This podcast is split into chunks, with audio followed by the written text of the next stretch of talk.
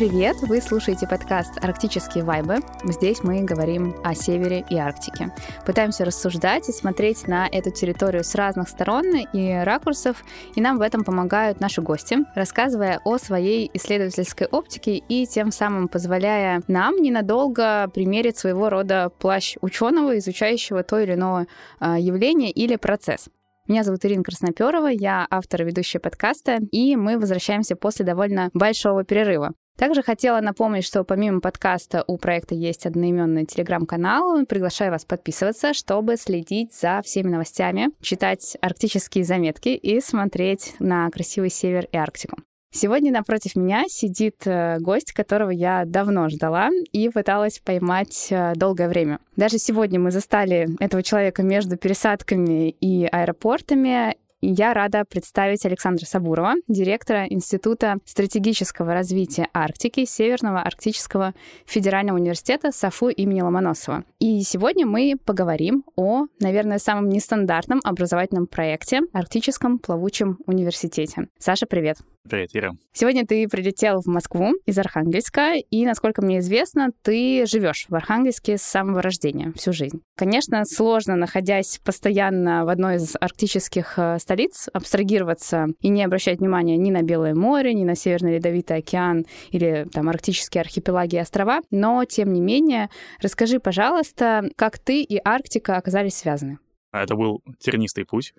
Нужно сказать, что по своему первому образованию я историк, преподаватель истории. А, и так получилось, что начав свою работу в международном отделе САФУ, Северно-Арктического федерального университета. В конечном итоге я оказался в Арктике, но путь этот был непрост. А, но, наверное, начался с моей кандидатской диссертации. Я после окончания начал писать кандидатскую, и она как раз была посвящена Арктике. Более того, она была посвящена организации научных исследований Арктики в Советском Союзе и в Норвегии в первой трети 20 века. И как раз э, она была посвящена в том числе организации экспедиций, деятельности полярных станций на Новой Земле, на земле Франца Иосифа.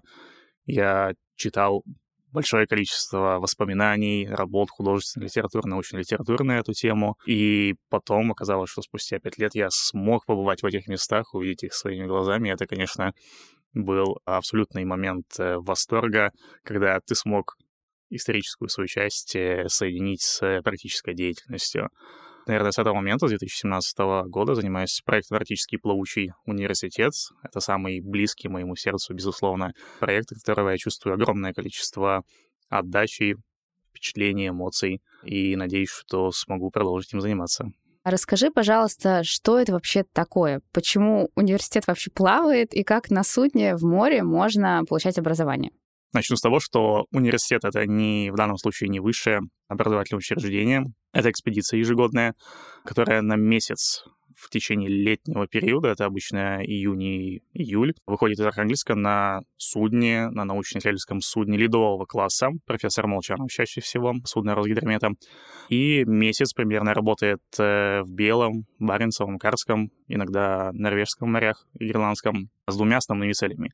Первый из них, конечно, это научные исследования. Нужно понимать, что, э, во-первых, Арктика сегодня находится, конечно, на острие научных э, исследований, научной повестки, но в то же время она, как сто лет назад, когда создавались первые полярные станции, например, на земле Франции Иосифа в бухте Тихой, она остается очень труднодоступным регионом, и а в этом смысле любая экспедиция, она дает очень небольшое количество информации.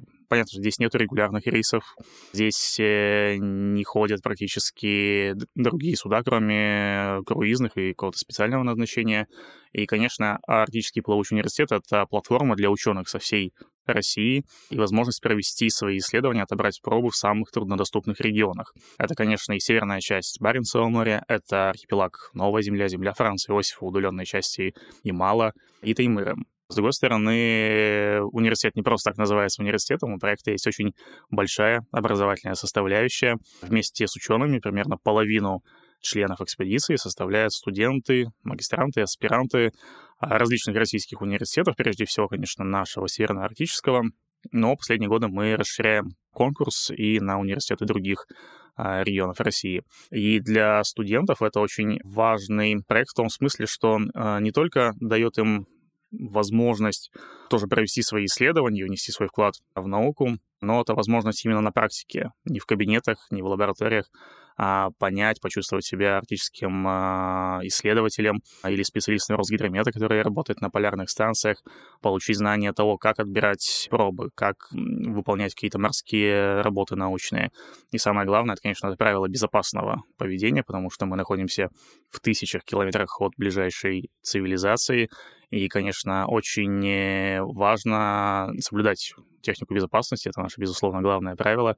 И все это в комплексе, на мой взгляд, оно дает очень хорошую практическую подготовку э, студентам. В этом году проекту исполнилось 11 лет, насколько мне известно. Поменялся ли как-то проект за эти годы? Может быть, что-то, там, не знаю, какая-то функция поменялась, или видение, или тема исследований, или все сохранилось? Конечно, проект развивается, он э, не может стоять на месте. Наверное, самые ключевые да, изменения, они связаны с тем, что в последние годы все больше внимания уделяется именно наземным исследованиям. Дело в том, что морские экспедиции, действительно, они ходят в Арктику, и российские экспедиции, пусть их немного, но тот же Институт океанологии Российской Академии Наук, Мурманский морской биологический институт проводят морские экспедиции. Но сухопутная часть Арктики, она действительно очень по-прежнему малодоступна, и это один из больших фокусов нашей экспедиции. То есть, э, например, биологи, которые занимаются биоразнообразием во всех его проявлениях, от микробиологии до морских э, млекопитающих и птиц, проводят исследования на территории как раз национального парка Русская Арктика. Это северная часть Новой Земли, земля Франца Иосифа. А это специалисты по загрязнению в любых тоже отношениях, от морского мусора, которого мы видим огромное количество, казалось бы, на очень удаленных территориях, до различных органических, неорганических загрязнителей в почвах, в воздухе, в снеге. А вот это, наверное, один большой фокус. Затем у проекта тоже был э, довольно такой интересный период с 2000 2016 по 2019 год, когда принимали участие большое количество иностранных специалистов. Это тоже ученые, студенты, аспиранты. И для нас тоже это был интересный опыт, поскольку это очень сильно способствовало в целом продвижению, на наш взгляд, российской Арктики, достижению российских ученых э, в, исслед... изучении Арктики и в целом в освоении да, этого региона и укреплении связей. Но потом получилось так, что наступила пандемия, и э, действительно сейчас вот три года, 2021 практически полностью российский состав участников, но у этого тоже есть, конечно, свои преимущества большие. Мы даем возможность большему количеству российских ребят э, попасть в Арктику. А мы с вами понимаем, что вообще попасть в Арктику для любого человека, и даже живущего в нашей стране, это довольно проблематично. Есть туристические суда, но цены там какие-то просто заоблачные, на мой взгляд. Там около двух миллионов круиз к Северному полюсу стоит.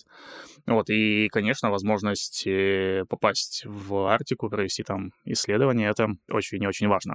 Ты уже сказал про специалистов по там, микропластику, по загрязнению, про биологов. А какие исследования еще проводят в рамках экспедиции обычно? Может быть, есть какие-то такие стандартные ниши исследователей, которые приезжают и принимают участие? Конечно, прежде всего, Арктический плавучий университет — это площадка для ученых естественно-научного направления. А, уже упомянул специалистов да, по биоразнообразию в различных его проявлениях, по загрязнению. И, конечно, все, что связано с климатом, с гидрометеорологией, с гидрологией, тоже является одним из основных фокусов Арктического плавучего университета в ходе морских работ на стандартных разрезах, то есть на тех точках, которые уже много-много лет э, исследуются, чтобы можно было составлять такие вот долговременные ряды данных и сравнивать, что было в прошлом, что сейчас. Проводятся исследования толще воды.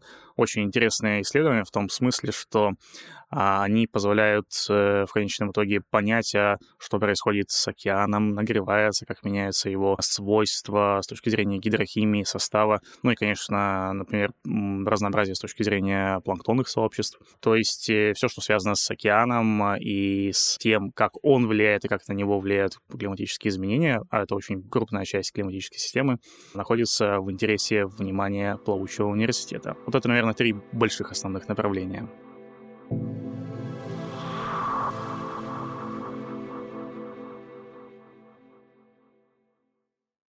Один из самых популярных вопросов наших слушателей — как выглядит типичный день исследователей на теплоходе, на исследовательском судне? Есть два типа дней. Типичный — это день переходов, когда судно выходит из Архангельска и, например, 4 или 5 суток оно должно идти до земли Франца Иосифа или до севера Новой Земли. В это время в основном морских работ выполняется не так много, какие-то попутные вещи, например, отбор проб на микропластик, но основной день строится следующим образом. Подъем, завтрак, с пол восьмого до пол девятого, и потом большая лекционная часть. То есть э, вот те исследователи, те ученые, которые находятся на борту судна, они не отдыхают, и студенты не отдыхают вместе с ними, они проводят лекции по своему профилю. Почему это здорово? Потому что для студентов это возможность послушать не только своих лекторов или лекторов по своей специальности. Например, те же биологи могут э, узнать э, интересные вещи про климатологию, геологию, ну или другие аспекты изучения Арктики. И обычно эти лекции, они там, до обеда, после обеда длятся, вместе с ними могут быть какие-то практические занятия, ну, те, которые можно в лабораторных условиях э, выполнить. В то же время у тех ребят, у которых ведутся попутные наблюдения, это, опять же, и ученые, и студенты, например, метеорологические наблюдения или наблюдения за птицами морскими млекопитающими, они по вахтам в течение суток стоят и наблюдают. Но это меньшая часть все-таки исследовательской команды. Им открыт доступ э, на капитанский мостик или навигационный мостик, как его правильно называть, и ведут э, учет, например, морского мусора, который встречается по пути, или тех видов птиц, или тех видов морских млекопитающих, которые на маршруте судна попадаются. Ведется фотофиксация, ведется их учет, и потом вот все эти наблюдения пополняют такие вот ряды данных. Каждая вахта длится 4 часа, потом на место наблюдателя встает его коллега, то есть это такая хорошая командная работа. Все меняется, когда наступает время основных работ. Собственно, полевая работа, она может проходить или в море, то есть это уже упомянутые разрезы, когда выполняются океанологические станции. И в этом случае ребята, которые задействованы в океанологических работах, они бессменно в течение, может быть, двух э, суток, почти без сна, они работают по станциям. Как это происходит? Судно встает на установленную точку, нашего разреза и проводит работы океанологические. Обычно все это с борта судна, лебедка, опускается на специальное оборудование, ведутся отборы проб воды батометрами, ну и, и так далее. Какой-то предварительный анализ сразу. И между станциями не так много времени, то есть каждая станция может э, идти до часу, потом около часу переход, когда можно немножко отдохнуть, и затем снова станция. И так в течение, может, с периода до двух суток. Очень такой требовательный период ко всем нашим участникам. Конечно, без сна не так просто провести время. Нужно еще понимать, что мы с вами находимся не в Средиземном море, когда тепло, но это очень хорошо проверяет и закаляет. Наверное, это компенсируется чудесным полярным днем, который как раз э, в июне и в июле в Арктике мы наблюдаем, льдинами, ледовыми полями, на которых иногда можно увидеть тюленей, моржей, и, конечно, это, мне кажется, очень сильно компенсирует вот все эти тяготы. А второй тип работ — это наземные работы, это высадки. Собственно, каждая высадка, она проводится примерно в течение 8 часов. Высадки, если мы говорим о судне профессор Молчанов, они производятся с лодок. И высадки, они прежде всего, конечно, для тех ученых и студентов, э, которые заняты на наземных работах. С лодок ты имеешь в виду, что члены экспедиции высаживаются в лодке, а потом доходят до берега, правильно? Да, все верно. Нужно понимать, что у судна осадка около 4,5 метров, и нет возможности подойти близко к берегу. Ну и, разумеется, никаких оборудованных причалов, пирсов, э, портов, э, разумеется, на Новой Земле, ни на земле Франции Иосифа вы не найдете. Поэтому с борта судна спускаются лодки, зодиаки, фрегаты, ну, разные виды лодок, примерно 10 человек вместимостью, и вот такими небольшими группами команда высаживается на берег, и потом каждый идет по своим маршрутам, то есть тем, кому, например, нужно работать на берегу, предположим, собирать морской мусор, они остаются на берегу, тем, кому нужно идти в дальние маршруты, а, например, до пресноводных э, водоемов там отбирать пробы или еще какие-то важные точки они идут туда. Но первыми высаживаются не они. Первыми высаживаются инспектора, или как их иногда называют егеря.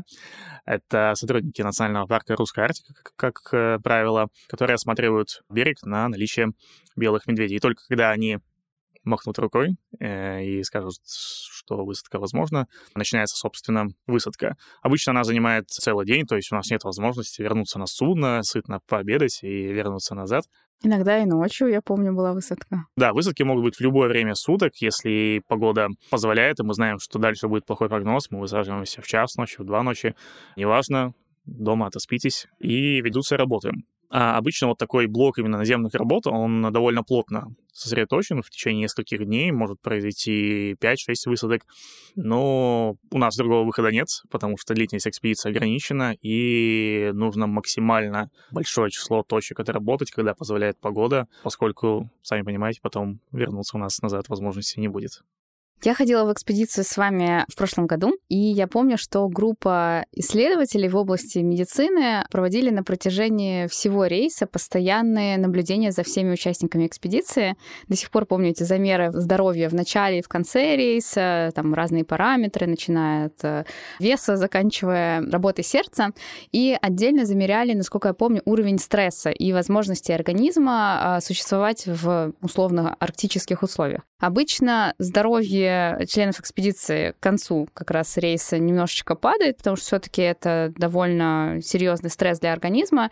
Но вот мои замеры, насколько я помню, показали, что я поправила там здоровье. По сути, для меня это был такой арктический санаторий. Я слышала, что в этом году одной из ключевых исследовательских тем было как раз изучение адаптации человека к условиям Арктики, в частности, к работе в вахтовых условиях. Можешь ли ты подробнее чуть-чуть рассказать об этом вообще, что это такое, какие исследования делают и почему? Да, в этом году в экспедиции принимала участие группа психологов из э, САФУ, из ГМУ. Конечно, за наше психологическое здоровье мы могли быть абсолютно спокойны, потому что они даже организовали комнату психологической разгрузки. Ого! Да, было и такое. Но, конечно, основная цель их участия — это не психологическая помощь страдающим участникам экспедиции, а проведение научного исследования. Коллеги первый раз уже участвовали в 2021 году, и в этом году они проводили немножко улучшенное исследование, и, конечно, оно связано прежде всего с психофизиологической адаптацией человека как раз вот э, к таким э, условиям довольно непривычным, то есть даже несмотря на то, что это мы не, не, зимуем полярную ночь, мы не ходим несколько дней без э, сна и отдыха по тундре, но все-таки в любом случае это стрессовая ситуация для организма, и стрессовая она прежде всего с точки зрения того, что, как правило, это незнакомые люди, вы живете в каюте с незнакомыми людьми, вы работаете с ними каждый день, пересекаетесь, и как раз они отслеживали групповую динамику и будут пытаться выявить связь между э, групповой динамикой и адаптацией каждого отдельного члена. В конечном итоге коллеги выявляют то, какой человек с точки зрения его коммуникации с другими будет в степени адаптирован, какие рекомендации можно дать тем, у кого возникают какие-то проблемы с адаптацией. И ты правильно сказала, что это очень тесно связано с вахтовой работой, потому что, по сути, это очень похоже на вахтовую работу, когда человек, например, едет на нефтяное месторождение и в течение месяца-двух находится в замкнутом коллективе, и, конечно, это, сам понимаешь, может вызывать определенные стрессовые реакции организма. И чтобы их не происходило, и чтобы наша производительность труда не падала, нужно, конечно, какие-то рекомендации выявлять. А эта работа совмещалась с работой доцента Северного государственного медицинского университета Леонида Александровича Зубова, который изучал реабельность сердечного ритма уже а, третью экспедицию подряд всех участников нашего рейса. Был ли арктический коктейль или что-то такое? Я прям помню, в прошлом году какая-то зеленая жидкость. Или в этом году решили его не брать с собой? Да, в прошлом году тебе повезло стать участником еще одного медицинского эксперимента. Коллеги наши из Северного государственного медицинского университета разработали специальный напиток из хвои, обогащенный витаминами, который тестировали в экспедиции, ну и прежде всего его органолептические или вкусовые качества. В этом году коллеги посчитали, что итогов прошлого рейса было достаточно, и больше такого напитка у нас не было. А психологический, точнее, кабинет психологической адаптации пользовался популярностью?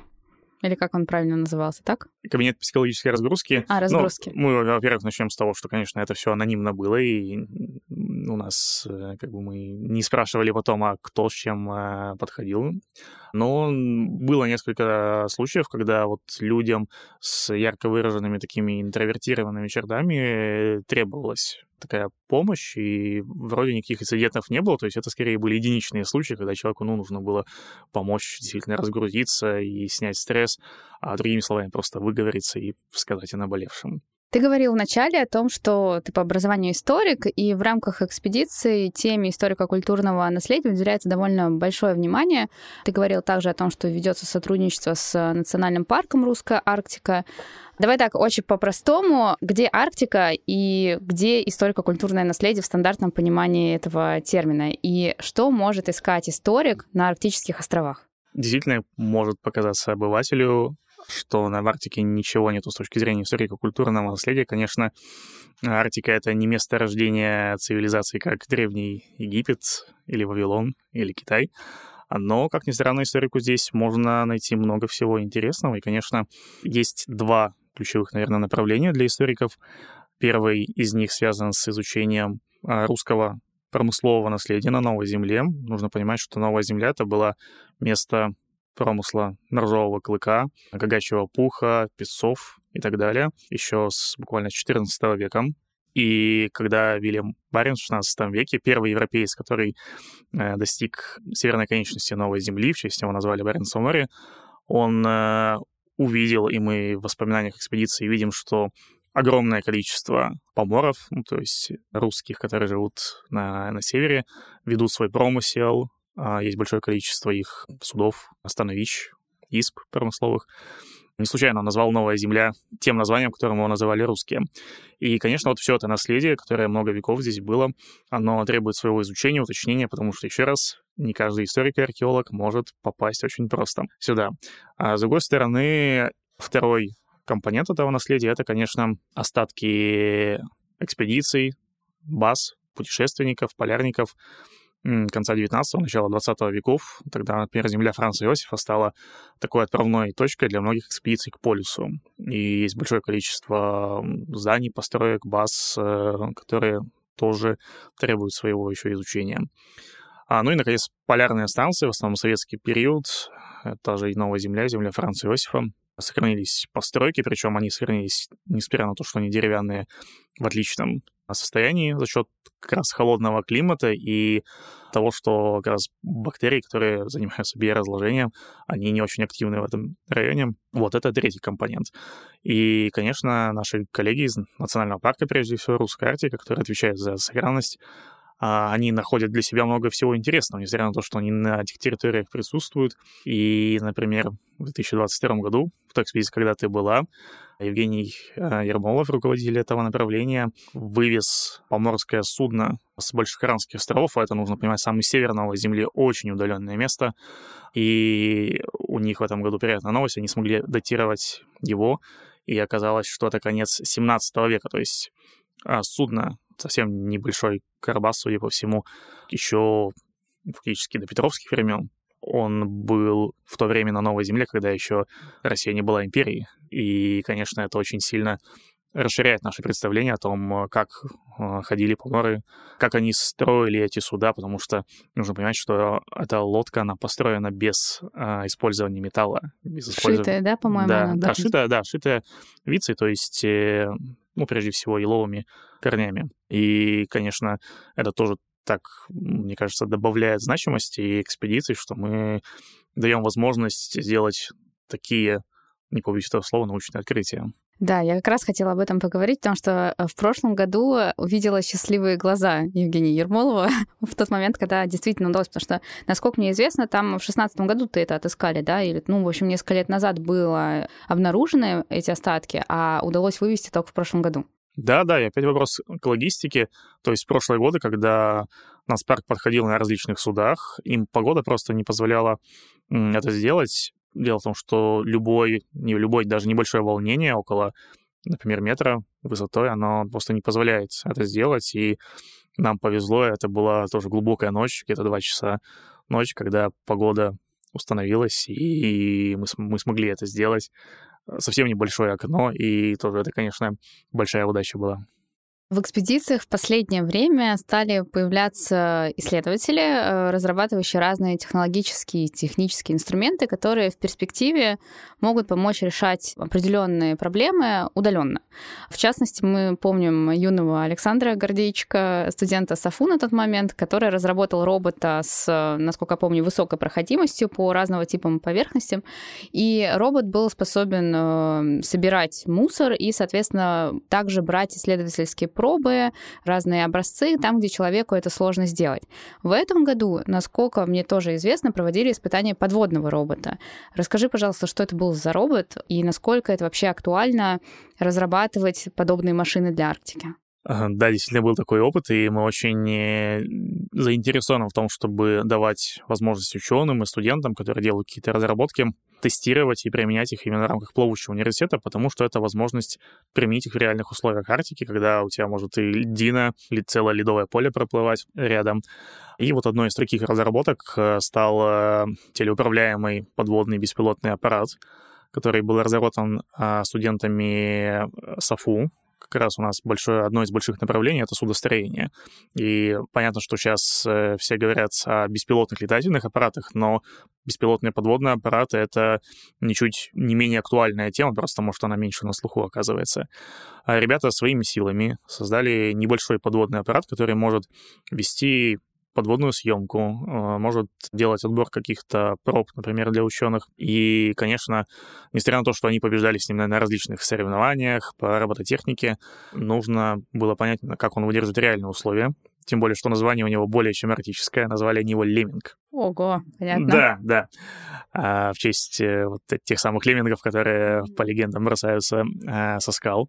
Но, в общем, Леминг себя хорошо зарекомендовал в целом, но уже по итогам нескольких запусков э, в различных условиях подводных с берега, с борта судна, э, ребята уже сделали некоторые выводы о том, как можно усовершенствовать э, эту конструкцию, какие дальнейшие направления могут быть для этого робота использованы, потому что они же не просто его тестировали, а все ученые с большим интересом наблюдали за этими запусками. И, например, специалисты вот по водорослям, по подводной флоре и фауне, они уже наметили какие-то направления сотрудничества, как можно было бы этот робот, например, использовать в дальнейших исследованиях. Это еще, на мой взгляд, одна из больших ценностей экспедиции, что она позволяет соединить специалистов разных направлений и получить какой-то ценный, полезный продукт.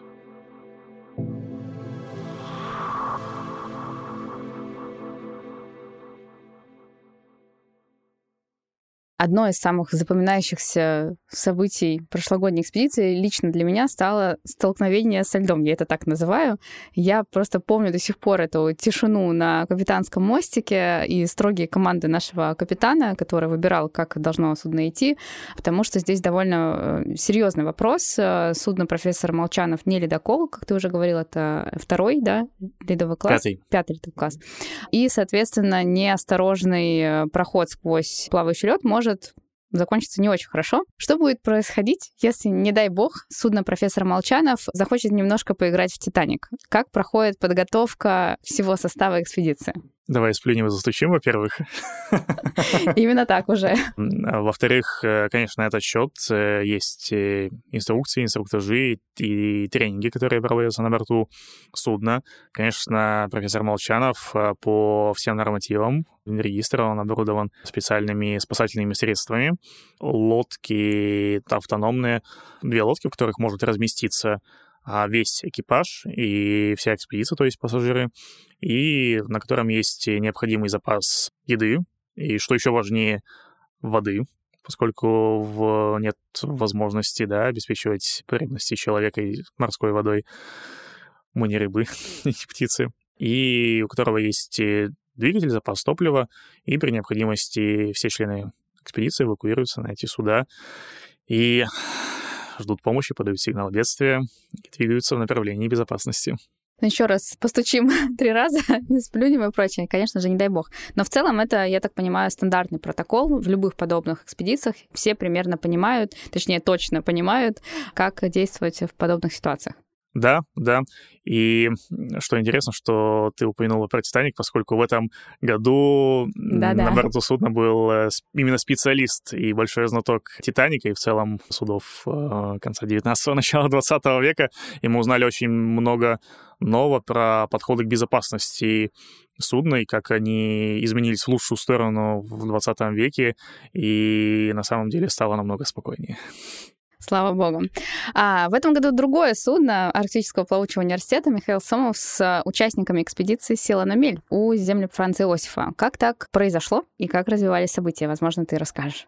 Это была вторая экспедиция Арктического плавучего университета, но Получилось так, что на борту судна, во-первых, находились не только участники АПУ, хотя во всех СМИ прошла информация, что Арктический плавучий университет сел на мель, хотя там было только 20 человек из э, нашего состава.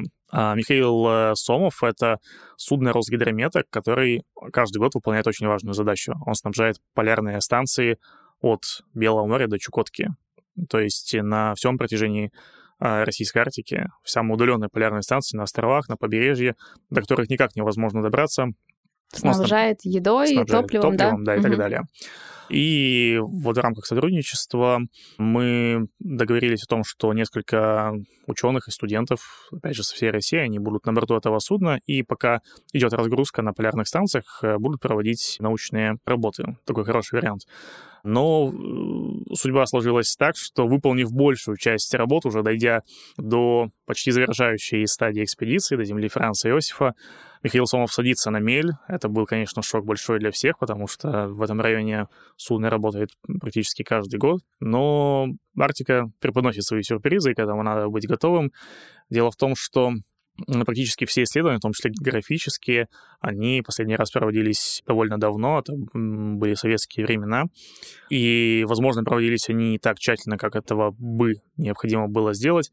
По морским картам, там, где была указана глубина около 70 метров, оказалось 6 метров, что как раз соответствовало э, точно осадке Михаила Сомова, чтобы он сел на мель. Судно оказалось фактически на постаменте и большая удача, что, во-первых, профессор Молчанов, на котором мы вот буквально только сошли в Архангельск на берег, смог эвакуировать основную часть э, экспедиции, а затем э, к еще большей удаче Михаил Сомов смог сам сойти с этой мели.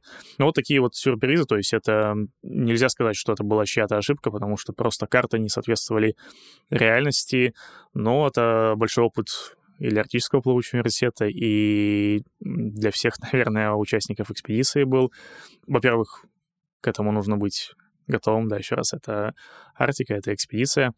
Во-вторых, конечно, здесь требуется более тщательные, наверное, промеры еще для того, чтобы такие инциденты не повторились в дальнейшем. Но, кстати говоря, как отмечали участники экспедиции, вот благодаря этому инциденту они совершили еще одно научное открытие. То есть даже тут мы можем найти какой-то позитив.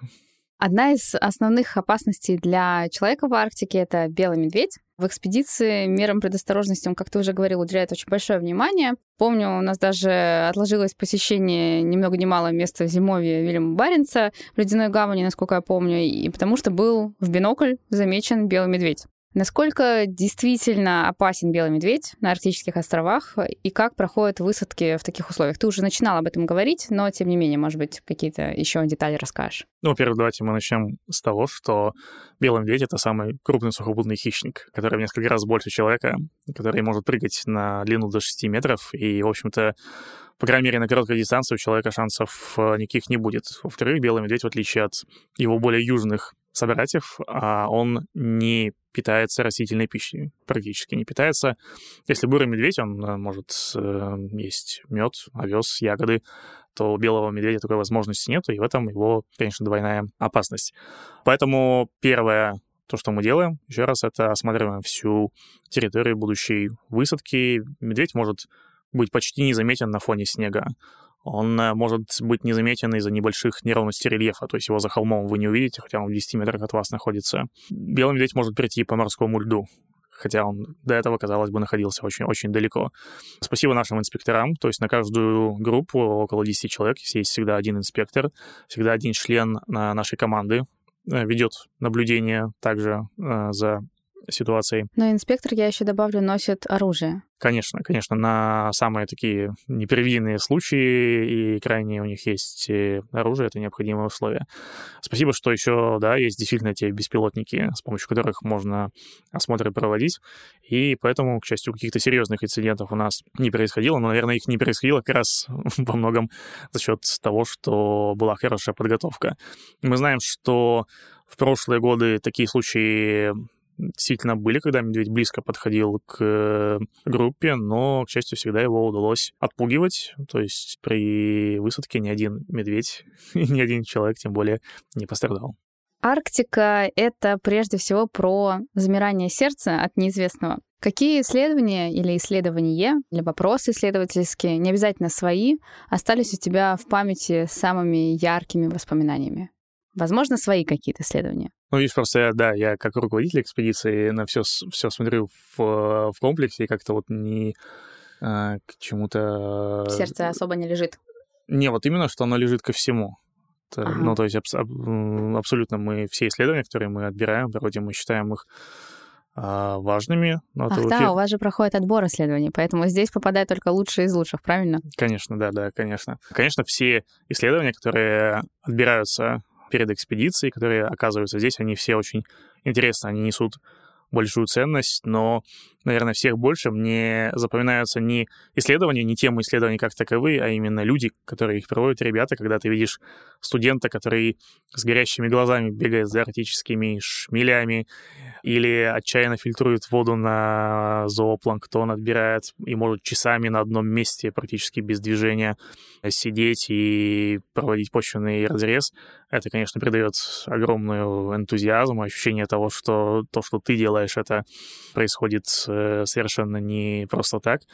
Вот в этом смысле исследователь настоящий, он э, должен быть таким, он должен быть предан своему делу, потому что Арктический плавучий университет — это красивая история, она интересная история, но для того, чтобы попасть сюда, ты должен, во-первых, провести огромную подготовительную работу там по изучению научной литературы, но еще большую работу после экспедиции, потому что все эти пробы, которые ученый, студент отбирает, они должны быть обработаны, а это большая кропотливая работа в лабораториях, и только проведя эту работу, мы можем получить какой-то значимый научный результат и понять, что сегодня происходит с Арктикой.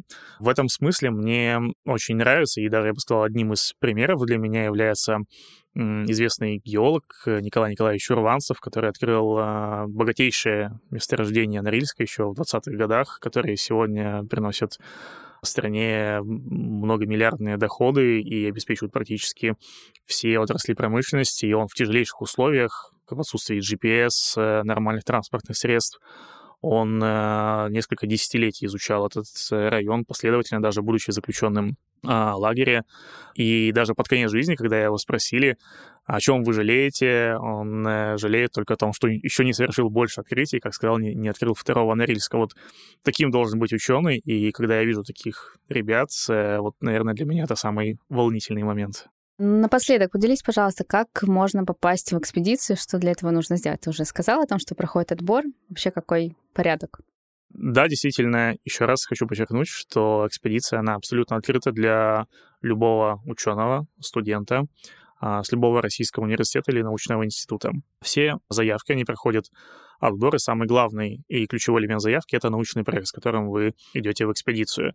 То есть э, необходимо описать, в чем значимость того исследования, которое вы проводите для науки, прежде всего, какие новые знания в понимании нашем Арктики и процессов, которые с ней происходят, ваше исследование принесет, почему именно в Арктическом плавучем университете она может быть реализована, а не где-то еще.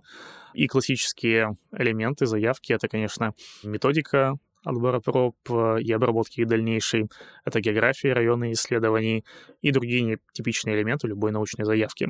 Все заявки, они проходят э, предварительный отбор конкурсной комиссии, которая из руководства и экспертов САФУ состоит, и затем уже с теми, кто прошел этот первый фильтр отбора, проводятся интервью, собеседование, уточняющие вопросы, и по итогам можно абсолютно бесплатно, не нужно платить огромные деньги, как э, на круизе на Северный полюс, вы можете попасть в экспедицию.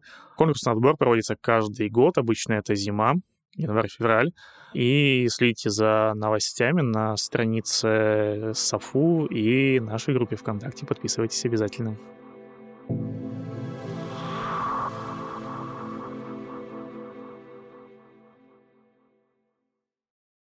Завершая наш выпуск, хотела задать тебе последние два вопроса. Первый, чего мы не знаем об Арктике? А, об Арктике мы на самом деле по-прежнему очень немного знаем, хоть и чуть-чуть больше, чем наши предшественники, которые сто лет назад э, основывали первые полярные станции. Есть, э, конечно, очень много вопросов, связанных с тем, как сегодня меняются экосистемы. Арктика — это вот один из регионов, который всех сильнее влияет на климатические изменения. А следующий вопрос — как э, влияет, например, увеличение судоходства по Северному морскому пути на те же экосистемы, как воздушные и океанические переносы загрязняющих веществ также воздействуют на Арктику.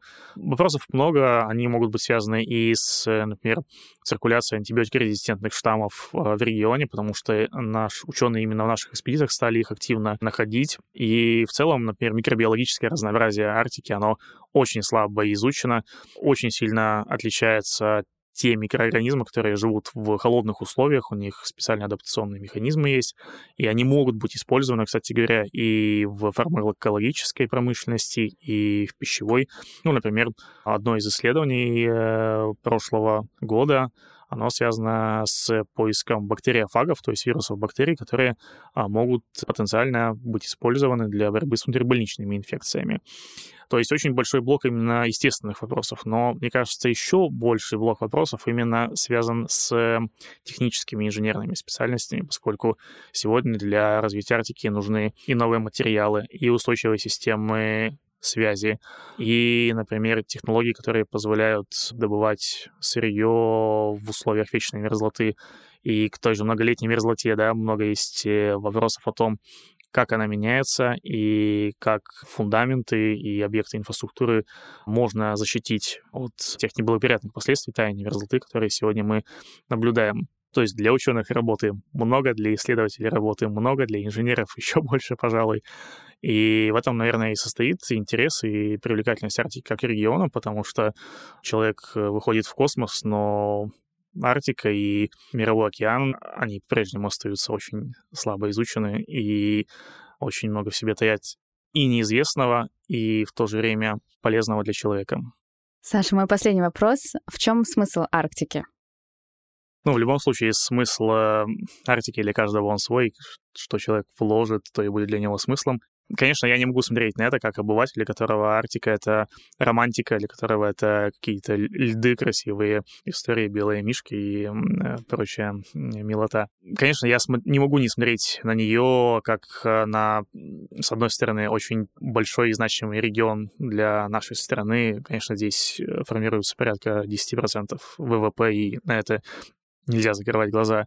Но, с другой стороны, в этом регионе есть какая-то абсолютно необъяснимая красота. Еще, знаете, Роберт Рождественский писал стихотворение про арктическую болезнь, которая необъяснимо манит к себе человека, и вроде бы уже шестой-седьмой раз ты ходишь в экспедицию и думаешь, что ты там не видел. А оказывается, все равно это красота каждый раз, когда ты видишь простор, когда ты видишь морские льды, ледники, необъяснимым образом захватывает тебя красота цветущей тундры. И в этом есть э, такая загадка, которая абсолютно необъяснима, в отличие от да, так, экономических каких-то показателей, цифр, достижений. И, наверное, вот в этом сочетании, в этом парадоксе для меня есть некий смысл, который меня заставляет заниматься снова и снова.